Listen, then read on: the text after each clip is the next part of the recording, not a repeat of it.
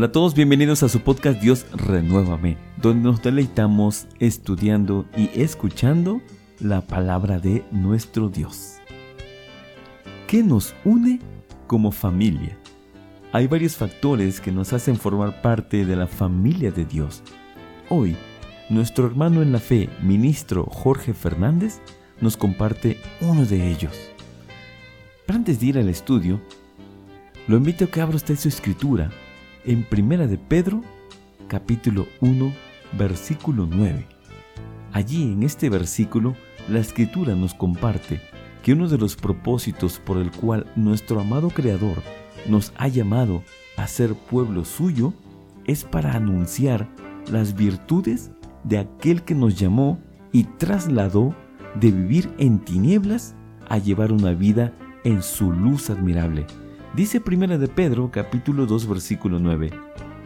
Mas vosotros sois linaje escogido, real sacerdocio, nación santa, pueblo adquirido por Dios, para que anunciéis las virtudes de aquel que os llamó de las tinieblas a su luz admirable.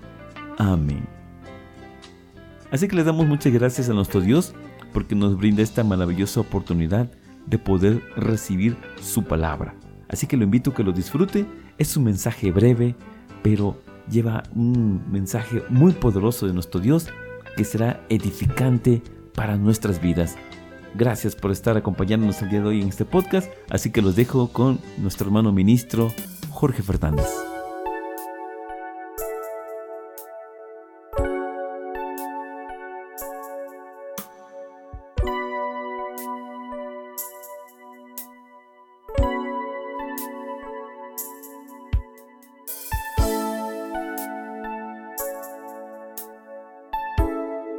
Familia, que la paz del Señor esté con cada uno de ustedes. Que la paz del Señor llene nuestras vidas y que en esta tarde el propósito por el cual nos unimos sea una realidad en cada uno de nosotros. Que su presencia esté entre cada uno de nosotros y que nos permita tener el privilegio de alabarle y de glorificarle. Vamos a pedírselo en una oración. Eterno Padre Celestial que moras en las alturas de los cielos. Una vez más, Señor Dios, en el nombre de Jesús.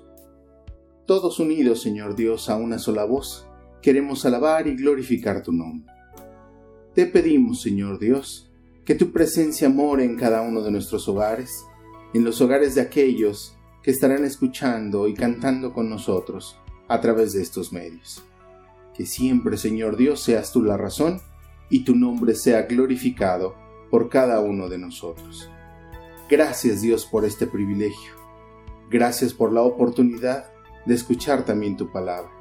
Que en todo momento, Señor Dios, nuestras vidas sean edificadas por ti, para que así, Señor Dios, sea hecha tu voluntad sobre nuestras vidas y no la nuestra.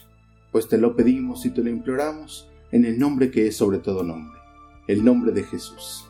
Amén. Mi querida familia, le damos infinitas gracias a Dios porque podemos tener el privilegio de invocar su nombre, de alabarle a través del nombre de Jesús. Y algo que nos recuerda siempre que Él está cerca de nosotros es toda su creación. Él debería ser siempre nuestra inspiración. Todos los días nos muestra grandes cosas alrededor de nosotros. Me atrevo a decir que todos los días Él pone zarzas ardiendo cerca de nosotros y su creación entera él, su presencia, debería de ser la única razón por la que hacemos las cosas.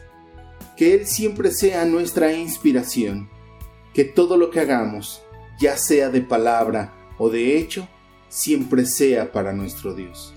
Que hoy unidos a su creación, alabemos su nombre y le digamos lo que Él significa para nosotros. Que el Señor siempre sea la inspiración de todas las cosas que hacemos en este espacio llamado vida. Que el Señor siempre sea la razón de mejorar día a día. Que el Señor esté siempre cerca de nosotros. Familia, hemos estado hablando acerca de lo que nos hace familia. Número uno, somos hijos del mismo Dios. Número dos, tenemos una misma esperanza. Número tres, fuimos creados para darle honra y gloria a nuestro Dios. Número 4. dependemos unos de otros. Tenemos que cuidarnos unos a otros. Y otra de las cosas que nos hace familia es que tenemos una misión, un propósito en común. Todos los que hemos conocido de nuestro Dios, todos los que hemos tenido el privilegio de acercarnos a Él gracias al sacrificio de Jesucristo, tenemos un propósito en común. Y ese propósito está puesto en su palabra. Dice Evangelio de Marcos, capítulo 16 en el versículo 15. Y les dijo, Id por todo el mundo, predicad el Evangelio a toda criatura. Mi familia, uno de los propósitos que nos une como familia es predicar, llevar las buenas nuevas a muchas personas más en este mundo hemos sido llamados para hacer eso también, hacer conocer todo lo que Dios hace con cada uno de nosotros, hacer conocer a muchos más lo que Dios ha hecho en nuestras vidas. A veces nos preguntamos qué podemos predicar, qué podemos decir a otros, y la palabra de Dios nos enseña y nos da ejemplos claros acerca de lo que podemos hacer. Dice el Evangelio de Lucas, capítulo 8. Evangelio de Lucas capítulo 8, en el versículo 38. Y aquel hombre, de quien habían salido los demonios, le rogó para estar con él, mas Jesús le despidió diciendo, Vuélvete a tu casa y cuenta cuán grandes cosas ha hecho Dios contigo y él se fue, publicando por toda la ciudad cuán grandes cosas había hecho Jesús con él. Amén. Lo primero que tendríamos que predicar son las grandes maravillas que Dios ha hecho en nuestras vidas. Si nos preguntamos qué podemos decirle a otras personas acerca de nuestro Dios, podemos contar las maravillas que Él ha hecho en nuestras vidas. Jesús se lo encarga a esta persona y Él lo cuenta a toda la ciudad las grandes maravillas que habían sucedido con Él.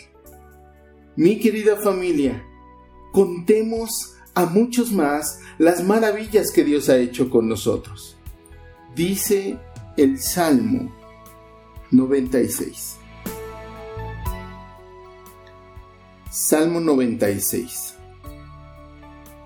Contad entre las gentes su gloria, en todos los pueblos sus maravillas, en todos los pueblos sus maravillas. Amén.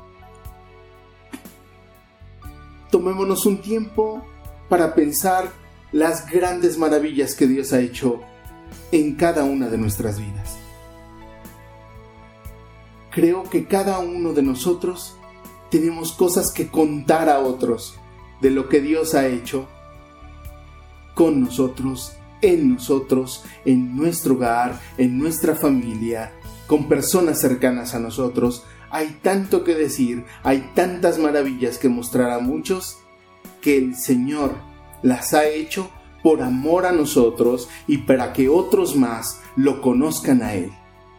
Así es que familia, nos une predicar su evangelio, contar a muchos más sus maravillas.